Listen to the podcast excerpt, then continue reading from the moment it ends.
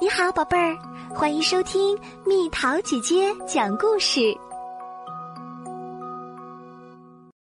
小河狸的惊喜礼物，今天可真是个大日子！河狸家族要给所有去年出生的河狸宝宝们庆祝生日。趁着这个机会。河狸爸爸和妈妈们组织了一场盛大的联欢活动，他们还把礼物都藏到了森林里。一场真正的寻宝游戏开始啦！小河狸跑向一根树枝，树枝上面挂着一只袜子。小河狸觉得那只袜子里面有它的礼物。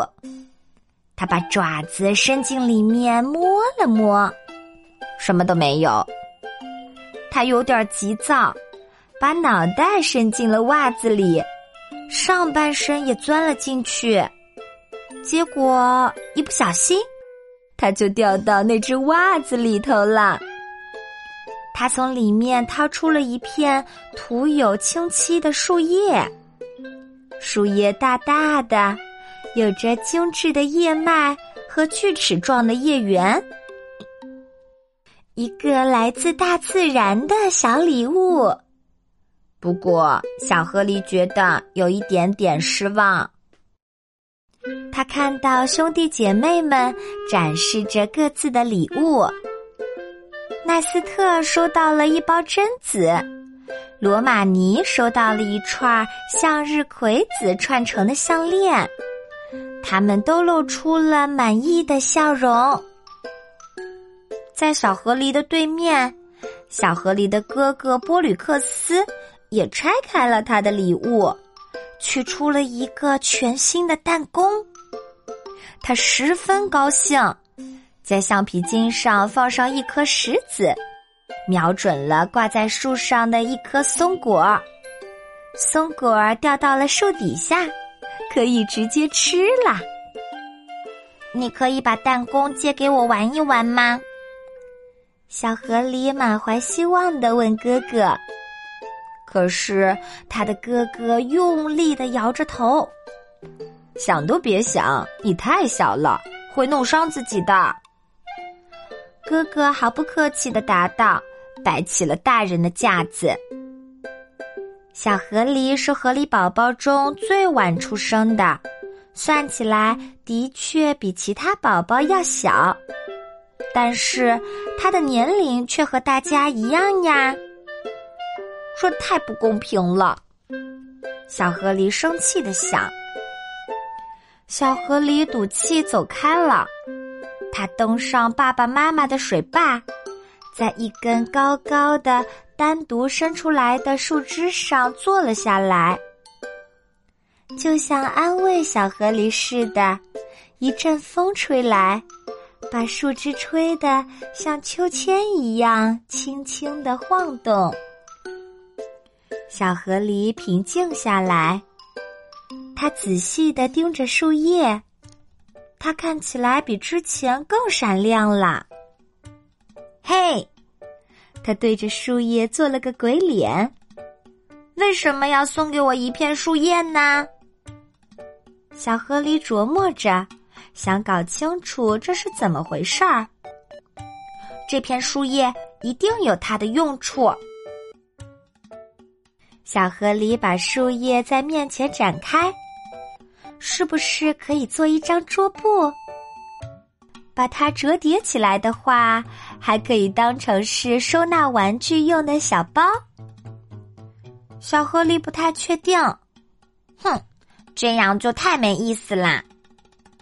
他把树叶放在头上，像系头巾一样，把树叶的两端系在一起。我这样是不是很可爱呢？就在这时。一滴雨从树叶上滚下来，溅到了小河狸的脚趾头上。小河狸乐了，一片不渗水的树叶。他小心的把树叶展开，然后像撑伞一样把它举在头顶。突然，一阵狂风吹来，吹动了小河狸坐着的那根树枝。小河狸还没站稳，就失去了平衡，掉了下去。救命呀！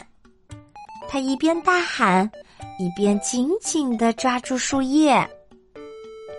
大风把树叶吹得鼓鼓的，树叶随风飘舞，在空中划了几道弧后，慢慢降落在水面上。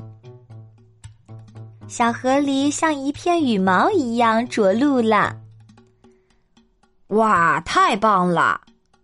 小河狸的哥哥惊叹道，并朝小河狸跑去。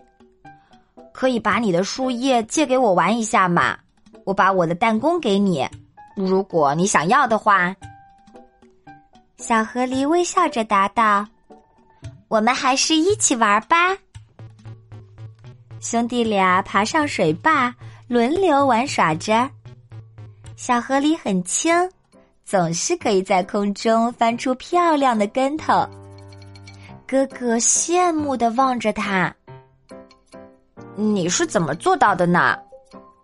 哥哥嫉妒的问道：“你个头太大了，而且对于我的树叶来说也太重了。”小河狸解释道。眼里有一丝皎洁，小河狸对着哥哥哈哈大笑起来。你把弹弓给我，我想到一个好主意啦！小河狸拿弹弓瞄准枫树顶端最大的几片叶子，快过来帮我呀！他一边捡着地上的叶子和松针，一边对哥哥说。小河狸教哥哥用这些枫叶做一只大风筝，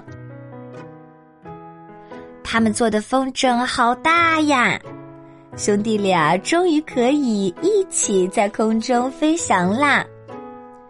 他们发明了新的玩法，还在空中划出了好多弧。两个人一起玩才更有意思，你不觉得吗？哥哥笑着说。小河狸十分开心，这才是他最好的生日礼物呢。